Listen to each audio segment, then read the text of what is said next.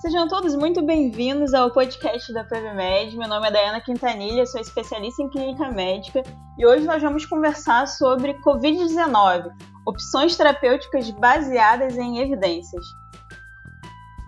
O Covid-19 já atingiu mais de 4 milhões de brasileiros e causou em torno de 146 mil óbitos. Nesses mais de seis meses de experiências com a doença, aprendemos muito sobre sua fisiopatologia e abordagem, tanto nas atividades que a gente realiza à beira-leito, quanto nas pesquisas que têm sido desenvolvidas. Hoje convidamos o Dr. Vicente para fazermos um balanço do que temos de evidências a respeito das terapias até o momento. Seja muito bem-vindo, Vicente. O Vicente ele é pesquisador médico responsável pela pós-graduação em medicina intensiva do Hospital Naval Marcílio Dias e também é pesquisador associado ao BRICNET. Obrigado, Dayana, pelo convite. Estou à disposição aqui para as perguntas. Vicente, eu queria começar te perguntando um pouco sobre sua rotina. Como é que tem sido sua rotina nesse período de pandemia? Com que você tem trabalhado? Então, é, acho que todos nós médicos, né, desde o início da pandemia, a gente teve uma carga de trabalho enorme, né? É, tanto a gente, eu sou pesquisador, mas sou, sou médico também, trabalho em terapia intensiva. É, então, tanto como pesquisador quanto como médico na beira do leito, a gente teve um aumento expressivo da carga de trabalho. É, além desse aumento expressivo da carga de trabalho, a gente está lidando com uma doença altamente transmissível, né? Então, quase todos nós, ou pelo menos 40% dos profissionais, eu estou falando todos nós, dos nossos grupos de pesquisa, tiveram a Covid, né? E, e mais ou menos a, a a margem de contaminação no Brasil é em torno de 40% dos profissionais da saúde foram contaminados com a Covid. Né? E, além disso, o que levou né, a separação das nossas famílias, o excesso de carga de trabalho, ou seja, a gente também tem um, um alto índice de burnout né, entre os profissionais de saúde. Eu conheço entre eu ele, né, eu fui um deles, mas tivemos licenças médicas, enfim, por conta, por conta disso. Então a, a carga de trabalho foi muito alta e a evolução, a carga de pesquisa foi também extremamente alta, porque é uma doença que precisava de respostas muito rápidas. Eu nunca vi tanta publicação em tão pouco tempo, tanto que a maioria dos revisores e dos editores não deram conta, e a gente viu inúmeras coisas acontecerem, que a gente pode falar mais adiante. Então, a carga de publicação e a velocidade de publicação que a gente está tendo é enorme. Eu nunca tive tanto trabalho de pesquisa na vida, por conta da velocidade que a gente precisa dar a resposta. Então, acho que é um pouco isso, tanto a, a beira-leito, né, o burnout e, e o excesso de trabalho, quanto a carga de pesquisa que a gente está tendo. Eu cheguei a participar um pouco lá do seu grupo de pesquisa, né, Vicente, no Hospital Naval Marcílio Dias, e a gente viu que a gente enfrentou algumas dificuldades, né, para de fato fazer pesquisa no meio da pandemia. Queria que você conversasse com a gente um pouquinho sobre isso, sobre o que, que você identificou como as maiores dificuldades nesse cenário. Você participou e foi peça fundamental né, no nosso grupo de pesquisa. Esperamos você de volta no grupo de pesquisa. Vou voltar, vou voltar. E aí tem que diferenciar um pouco de como e, e aonde você faz pesquisa no Brasil. Fora do Brasil, você tem grupos profissionais, né, em que a pesquisa ela vale muito dinheiro. Cada paciente que você coloca numa pesquisa, você recebe um percentual de dinheiro por esse, por esse doente muito grande. No Brasil, você tem três cenários distintos. Você tem um cenário público, né, em que você ou atua em universidades é, dependendo de, de, verbas públicas, né, FAPERJ, CNPq, CAPES, e que essas verbas é, atualmente elas foram muito diminuídas, né? Ou você vai fazer pesquisa através de, de estudos né, relacionados a bolsas de mestrado e doutorado, que é um outro caminho, ou você vai fazer pesquisa, que é muito do que a gente faz por gostar de pesquisa, por amor à pesquisa, mas que você não consegue dar dedicação exclusiva para isso. Além disso, os hospitais somente no, no Rio, fora do eixo São Paulo e talvez Rio Grande do Sul, eles não estão acostumados a fazer pesquisa. Você vivenciou isso com a gente no Marcílio. Então, há uma resistência muito grande às pessoas a entenderem a metodologia científica, entender que as escolhas elas, elas são dadas por pesquisas que estão sendo feitas e não pelo que atualmente eu acho ou que você acha. A gente no Brasil tem um potencial enorme, tem mais de 200 milhões de habitantes, 70% usam o SUS, né? E a gente faz muito pouca pesquisa.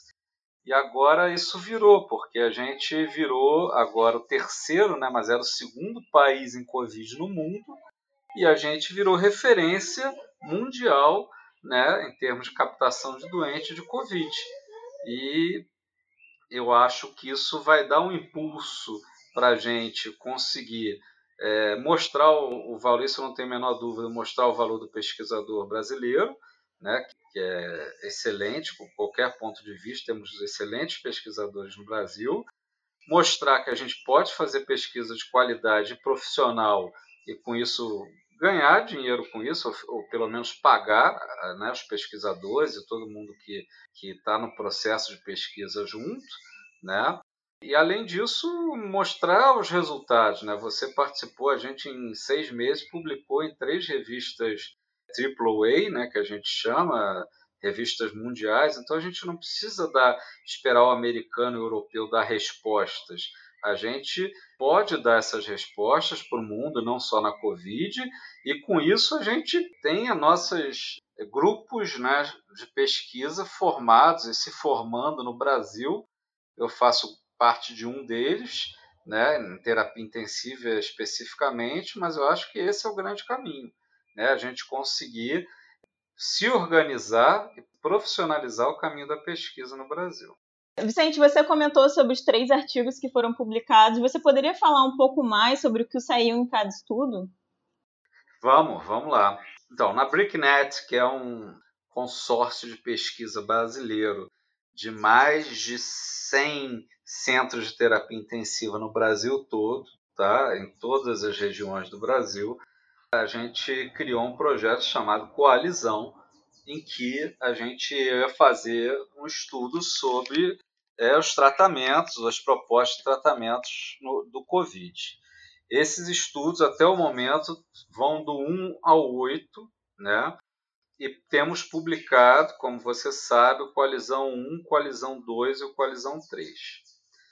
O Coalizão 1 ele, ele foi é, um apanhado de 600 pacientes que a gente randomizou esses pacientes, que eram pacientes com casos leves a moderados de infecção por Covid, ou seja, eles não estavam na terapia intensiva, eles estavam na enfermaria, para usar hidroxicloroquina ou não usar hidroxicloroquina, que na época era, era uma febre ainda, eu acho que não passou totalmente essa febre. E o resultado que mostrou como os outros poucos RCTs que a gente tem no mundo mostraram que a hidroxicloroquina, ao contrário do que foi visto, foi pelo menos mostrado lá atrás pelo Didier, né, que é aquele pesquisador francês que começou toda essa questão em volta da cloroquina, a cloroquina não mudou o desfecho do paciente para COVID, ou seja, o paciente que tinha que piorar e necessitar de mais oxigênio ou de internação no UTI, esse paciente ia piorar usando hidroxicloroquina ou não usando hidroxicloroquina. Qual a diferença? A diferença é que quem usou hidroxicloroquina teve 15% a mais de chances de ter eventos cardíacos. Essa foi a grande questão do estudo.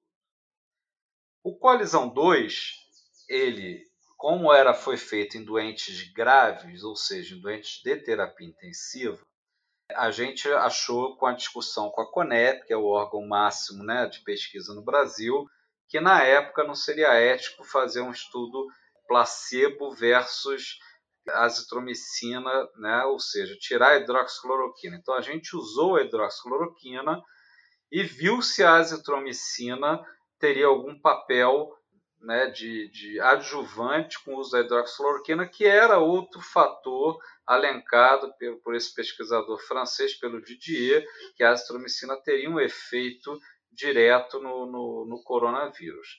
E esse estudo também foi um estudo randomizado, tivemos 400 pacientes e também não teve nenhuma diferença, ou seja, o paciente que usou azitromicina e o paciente que não usou azitromicina, ele teve o mesmo desfecho de morte, de tempo de ventilação, de dias livres de ventilação. O primeiro estudo, a coalizão 1, ele foi publicado na New England, né, Journal of Medicine, que é uma das revistas de maior impacto mundial. O segundo estudo, coalizão 2, ele foi recentemente publicado na Lancet, que é outra revista de impacto mundial.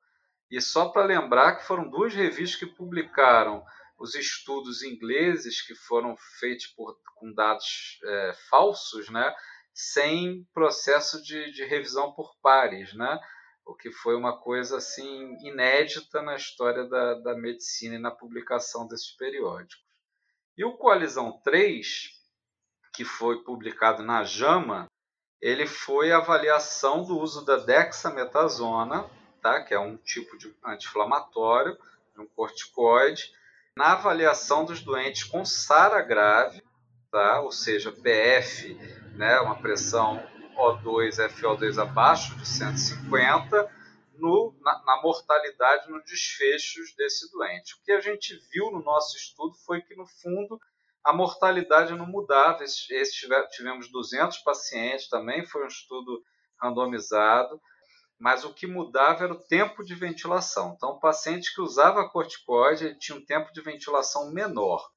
A gente usou uma dose alta de corticoide, ou seja, a gente usou 20 mg de dexametasona por 5 dias e 10 mg de dexametasona por mais 5 dias, completando 10 dias de tratamento o que foi baseado num estudo espanhol, tá? que também mostrava algo parecido, e que tem outro trial randomizado também que usa dexametasona, mas em doses mais baixas, né? de 6 miligramas em doentes menos graves. Então, talvez os estudos que ainda faltem sair sejam comparando é, os doentes graves ou não graves e as doses de corticoides nesses doentes.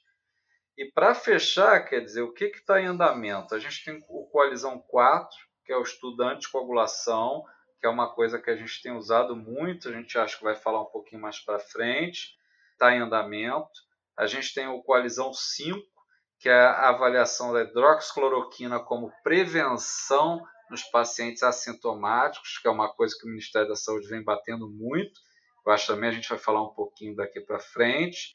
O coalizão 6, que a gente usa um inibidor tá, da interleucina 6, ou seja, um anti-inflamatório, esse está em andamento. O coalizão 7, que é a avaliação da qualidade de vida pós-Covid, lembrando que são doentes que têm hipercoagulabilidade, fibrose pulmonar, risco de tromboembolismo esse já está em andamento também.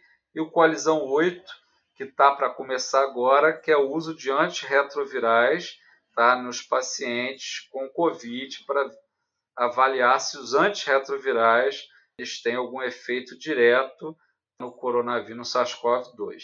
Então, esse, por enquanto, são os estudos desenhados no, pela BRICNET, no nosso grupo né, de estudos do Coalizão.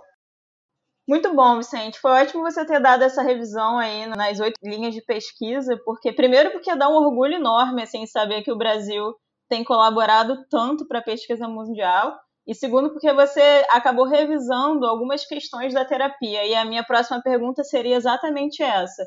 No cenário terapêutico para a COVID-19 hoje, o que, que a gente tem baseado em evidência?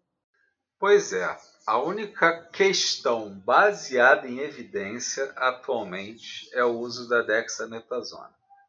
E aí vem esse grande problema. Qual a dose da dexametasona e qual doente que a gente vai usar a dose? Então, o que eu faço hoje em dia, baseado nas evidências que a gente tem, que são de três RCTs, os Trials Randomizados Mundiais, que seriam os pacientes menos graves, ou seja, aqueles que precisam de, de litragens de oxigênio abaixo de 5 litros, que não estão na terapia intensiva normalmente, tá? ou que estão sintomáticos é, e não precisando de oxigênio, mas estão internados por algum motivo, esses doentes eles usam 6 miligramas tá, de dexametasona por 10 dias. Nos pacientes com SARA grave, ou seja, de novo, né, com essa relação de oxigênio versus fração inspirada de oxigênio abaixo de 150, esses pacientes, eles, a gente está usando dexametasona 20 mg por 5 dias e 10 mg por 5 dias, também completando 10 dias de tratamento. A gente ainda não tem o trabalho é, comparando tá, esses doentes, ou seja, eu posso usar 20 ou 10 miligramas no doente menos grave e posso usar 6 miligramas no doente mais grave. Esse, essa comparação a gente ainda não fez.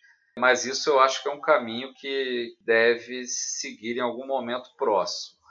É, isso é a única coisa baseada em evidência que a gente tem. A hidroxicloroquina caiu, né? a azitromicina caiu, a anticoagulação ela é uma dúvida, a gente vê na prática as pessoas fazendo, pacientes que têm um dedímero, que é um marcador de hipercoagulabilidade alto, as pessoas têm feito, mas eu já vi também paciente morrer por conta de anticoagulação que talvez não precisasse ter morrido, tá? Então, a anticoagulação é uma dúvida.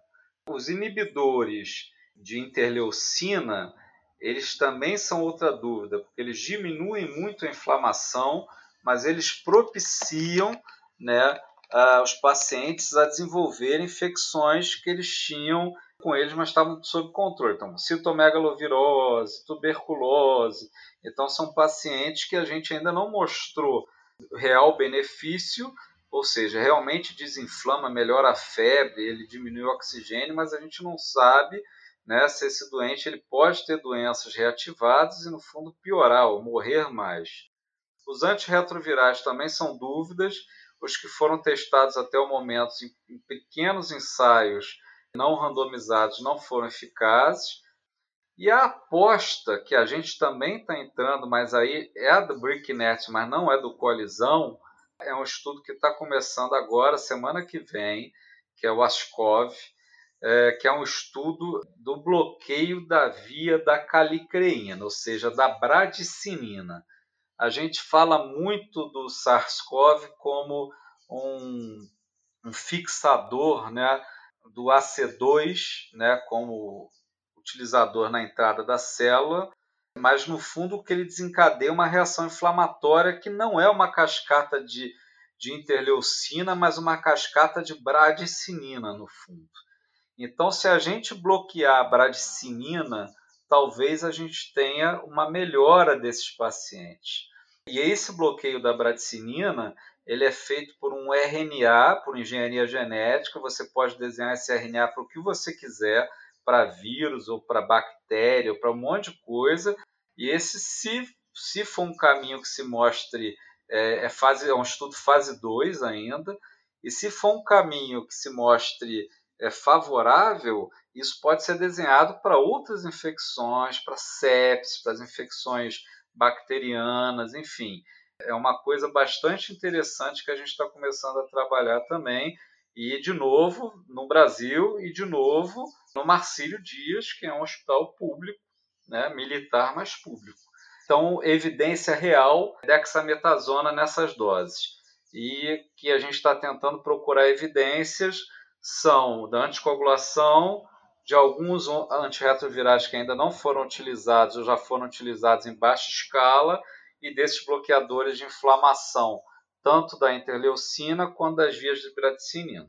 Muito bom, Vicente. E em termos de profilaxia pré-exposição, há alguma medicação? Essa é uma pergunta boa. Por quê? O Coalizão 5, que é o que o Ministério da Saúde tem batido, né, que seria a, o uso da hidroxicloroquina para o paciente assintomático, esse estudo ainda não saiu. Por quê? Porque é um estudo que precisa de um N de 1.200 pacientes, maior que o N que a gente teve em, outro, em todos os outros estudos. Tá? No momento que a hidroxicloroquina caiu muito a aceitação da hidroxicloroquina por conta de todos os trabalhos que foram publicados, né, inclusive o nosso. Então, a gente está em andamento para saber, no estudo efetivo, randomizado, se a hidroxicloroquina ela pode ser utilizada como profilático. O que eu acho mais importante é, como profilático, como prevenção, que é o que a gente não consegue, não tem conseguido fazer no Brasil. Primeiro, isolamento eficaz, que a gente não faz, né? Se você estiver no Rio de Janeiro, esses dias de calor, que você mais tem é gente na rua, gente na praia, na lagoa, é, sem máscara, né, aglomerando nos bares, então você não, não tem efetivamente mais o isolamento social.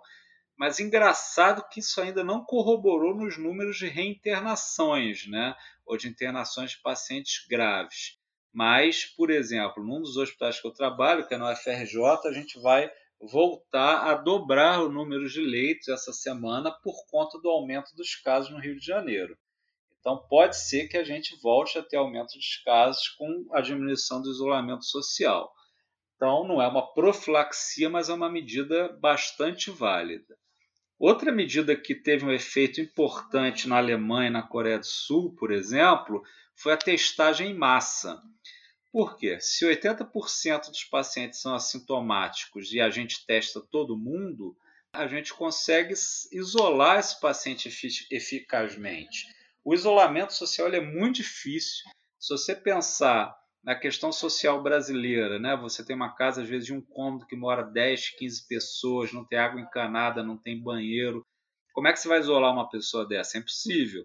Então, pelo menos, se você conseguisse detectar quem está contaminado e você criasse para essa população de baixa renda, né, locais de isolamento, mesmo que sejam hospitais, mas locais de isolamento efetivo, já que o isolamento ainda ele varia de 14 a 21 dias e talvez o CDC americano querendo diminuir para 10 dias, esse seria seria uma questão importante, quer dizer, você sabe quem está contaminado, e você afasta a pessoa que está contaminada, independente dos sintomas. E a terceira questão que eu acho fundamental é que tanto a gente é contaminado, profissional de saúde, quanto a gente contamina os pacientes. Né? Então, o que, que eu, eu tenho visto de, de melhor, assim, como política de rastreamento hospitalar?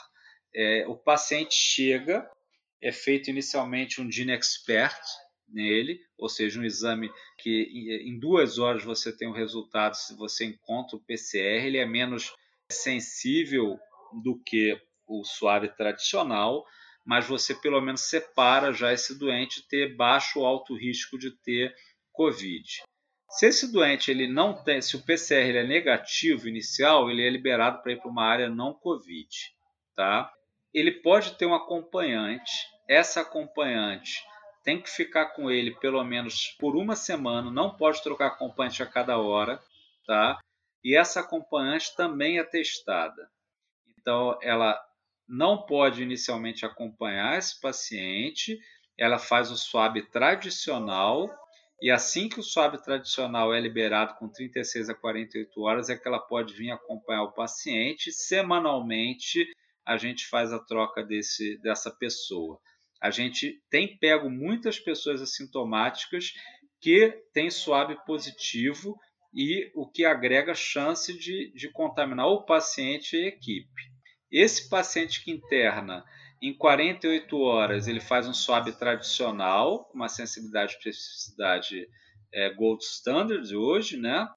E a cada sete dias a gente repete esse swab. A chance de a gente não detectar um paciente positivo, mesmo que assintomático, ou um familiar positivo antes dele entrar no hospital, mesmo que assintomático, é muito baixa. E outra coisa é que a equipe de saúde ela suaba a cada 14 dias, ou sintomático afastado e assuabado. Então a equipe de saúde hoje também é suabada para tentar detectar precocemente os casos positividade, mesmo assintomáticos, e afastar essas pessoas do trabalho. Então, muito mais do que a gente saber se a hidroxicloroquina ou alguma, algum outro remédio, mas não tem alguma proposta no momento, mas a hidroxicloroquina será eficaz para doentes sintomáticos, para eles não desenvolverem formas graves ou formas que necessitem de internação hospitalar, talvez sejam essas medidas de afastamento social, né, de testagem em massa e de proteção ou testagem coordenada e organizada dentro do hospital. Eu acho que isso é fundamental. Perfeito. Eu fiquei com duas dúvidas assim ouvindo você falando. Primeira dúvida é com relação à testagem em massa. O intervalo dessa testagem, eu fiquei com essa curiosidade assim, se tem alguma orientação já, se ah, vai, vai é. ter que testar em massa de duas em duas semanas, de mês em mês, é, como é. que seria isso? Não, seria duas em duas semanas, mas isso é impraticável em termos de custo. Impraticável, exatamente. Então, o que, que você tem feito? Você tem feito algumas umas pesquisas, por exemplo, existe uma aqui no Rio um pessoal chamado Rede do Bem, e que eles estão fazendo testagens em alguns locais, em profissionais de saúde, em comunidades. Eles fizeram uma testagem recente na Rocinha, por amostragem.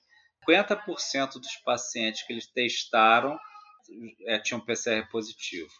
Se você fizer uma testagem a cada duas semanas, a chance de você ter talvez 80%, 90% já, já com PCR, porque lembrar que o PCR ele fica positivo, uma sensibilidade alta, talvez entre o terceiro e o quinto dia, né?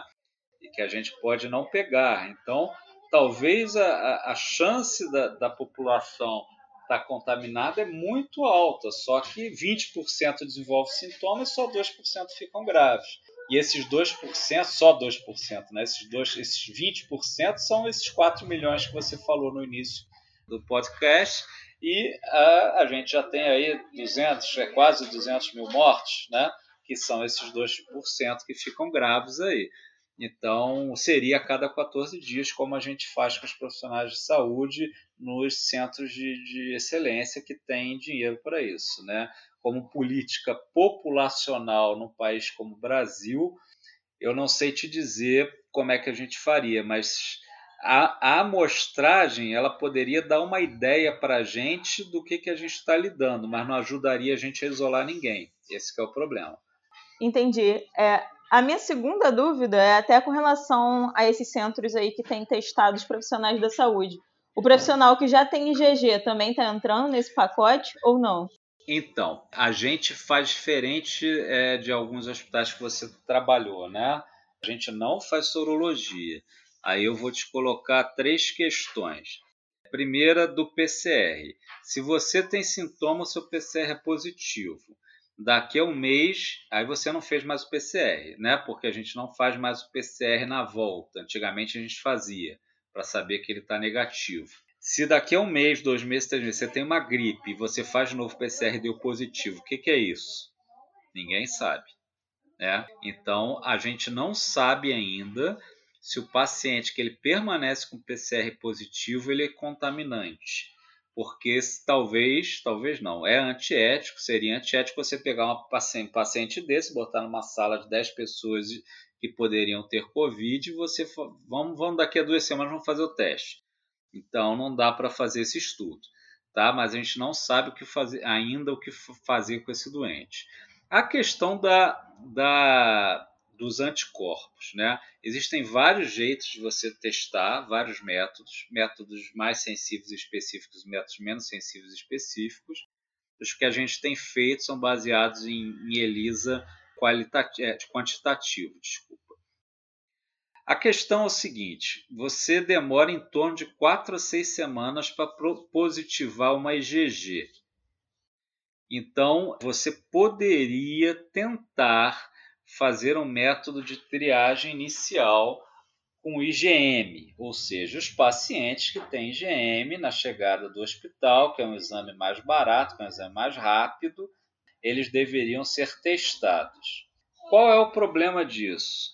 O problema é que nem todo paciente ele desenvolve IgM e a gente tem um prazo para desenvolvimento de IgM em torno de 2 a 4 semanas. Ele pode estar numa janela imunológica.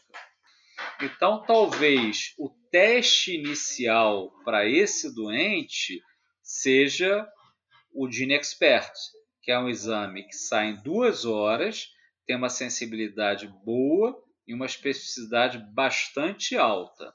Se você não quiser usar o Gene Expert por custo, você hoje você tem um antígeno salivar, né, que você também é um teste muito bom para rastreamento inicial, tá? Para você tentar diferenciar quem seriam os doentes que deveriam estar isolados antes de você ter o PCR, que é o gold standard atual, que demora em torno de 36 a 48 horas. Agora, TIGG, isso te dá proteção? A gente não sabe. Quanto tempo de proteção? Então, se acha-se hoje que talvez sejam seis meses, mas a doença tem em torno disso, de nove meses. Então, no fundo, a gente não sabe. E aí eu vou colocar mais uma pulga atrás da orelha. Será que o coronavírus ele também não vai virar um HN1 da vida ou um influenza da vida? Ou seja, a gente não vai ter mutações que vão permitir a reinfecção dos pacientes, mesmo com IgG, talvez com formas mais brandas? Já temos no mundo quatro mutações detectadas com possibilidade de reinfecções. Né? Uma mutação japonesa, uma, a mutação clássica chinesa e duas mutações europeias essas mutações elas já têm possibilidade. Temos muito mais de 120 ou 130 mutações detectadas, mas essas quatro mutações elas são infectantes, tá? E na teoria elas podem voltar a fazer circular o vírus, mesmo você tendo IgG, talvez em formas mais brandas. E o que talvez deixe outra pulga atrás da orelha. Você fez uma pergunta lá atrás e eu não falei da vacina, né? A vacina talvez seja a grande cartada que está todo mundo correndo atrás disso, né? Seja o coelho da cartola. Aí tem duas perguntas em relação à vacina. A primeira pergunta é: será que quando a vacina chegar, porque eu acho que ela vai chegar, a gente já vai ter uma variante e essa vacina que foi feita para a variante inicial já não vai ser tão efetiva? Essa é uma pergunta que eu me faço. E a segunda pergunta é: tá, deu certo, as pessoas vão ter acesso inicialmente à vacina, talvez é, na melhor das hipóteses, no março do ano que vem, na minha opinião, mas como estratégia de vacinação mundial populacional, de barreira, talvez você só consiga fazer isso para 2022, né? Para você fazer 8 bilhões de doses, ou pelo menos as, as pessoas que não foram contaminadas no mundo, né? Então, é, existem esses vários sinões, né? A PCR que continua positiva, o GM negativo mesmo você ter tendo, o IgG positivo te confere imunidade, a vacina vai chegar, chegando ela vai ser efetiva, sendo efetiva, como ela vai ser como estratégia populacional é, e para quando isso vai acontecer? Não sei responder isso, acho que ninguém sabe ainda. É verdade, Vicente, muitas perguntas sem respostas, e a gente vê daí a importância de continuarmos investindo na pesquisa no Brasil. É, e para a gente encerrar o nosso bate-papo, você poderia deixar uma mensagem para os profissionais que estão na linha de frente? Poderia. Tem é, talvez algumas mensagens. Eu acho que uma que você acabou de falar que é importante é que o nível de evidência dos tratamentos, das profilaxias, de tudo é muito baixo então, a gente no Brasil, a gente tem, é, não tem hábito de investir em pesquisa. Eu acho que é o momento para a gente, profissional de saúde da linha de frente, também a gente lembrar que a pesquisa é, é muito importante para dessas respostas, tá? Eu sei que a gente é, tem medo de trabalhar com, com esse perfil de doenças infecto-contagiosas, todos nós. Eu já tive Covid, várias pessoas já tiveram, mas estamos, trabalhamos para isso, né? A gente, eu faço terapia intensiva. É importante a gente estar tá, tá do lado dos pacientes, porque é uma das doenças, quer dizer, eu não lembro de nenhuma pandemia, porque a gente teve o ebola, que foi muito localizado, o MER, o SARS, foi tudo muito localizado e a gripe espanhola que a gente não pegou, muito menos a peste negra, né? Então, eu não lembro de uma pandemia em que você isolou os doentes, você afastou as famílias, né? E você botou todo mundo de máscara. Então, ninguém se reconhece, os pacientes não têm referência, Os pacientes ficam sozinhos. Então, eu acho que a grande mensagem, além da pesquisa para os profissionais da linha de frente, é, independente do medo que é, é normal, independente de querer trabalhar com isso ou não, fazer especialidades que você tenha que estar mais à frente disso ou não, é vamos ser humanos, vamos ser compassivos, porque os doentes estão isolados, né, não podem ver as famílias, não podem se comunicar, é, as famílias estão isoladas, eles não conseguem ver os pacientes, eles às vezes não conseguem nem informações fidedignas, né? E às vezes a única pessoa que o doente tem como referência é a gente que está mascarado. Então, às vezes é importante, bota uma foto sua na, né, uma foto assim na, na roupa que você usa assim, que depois você vai jogar fora, vai trocar. Escreve seu nome na, na, na roupa que você está vestindo. Obviamente, ninguém pode tirar a máscara, ninguém pode ficar desprotegido, mas é, eu acho que essa questão de que é uma pandemia, uma pandemia que está isolando as pessoas, criando um, um medo enorme, é, inclusive na gente está trabalhando, mas esse é o momento da gente ser humano, esse é o momento da gente estar tá junto, né? E esse é o momento da gente poder ajudar sendo isso, sendo profissionais de saúde, claro, mas sendo humanos, podendo estar tá ali, às vezes, um, um aperto de mão, um sorriso, um nome escrito para a pessoa saber como ela te chama, isso faz toda a diferença. Outro dia, um paciente curado de Covid, quando foi embora, já não estava mais contaminante, ele pediu, doutor, posso ver seu rosto? Pode, aí eu tirei a máscara, eu te imaginava de outro jeito.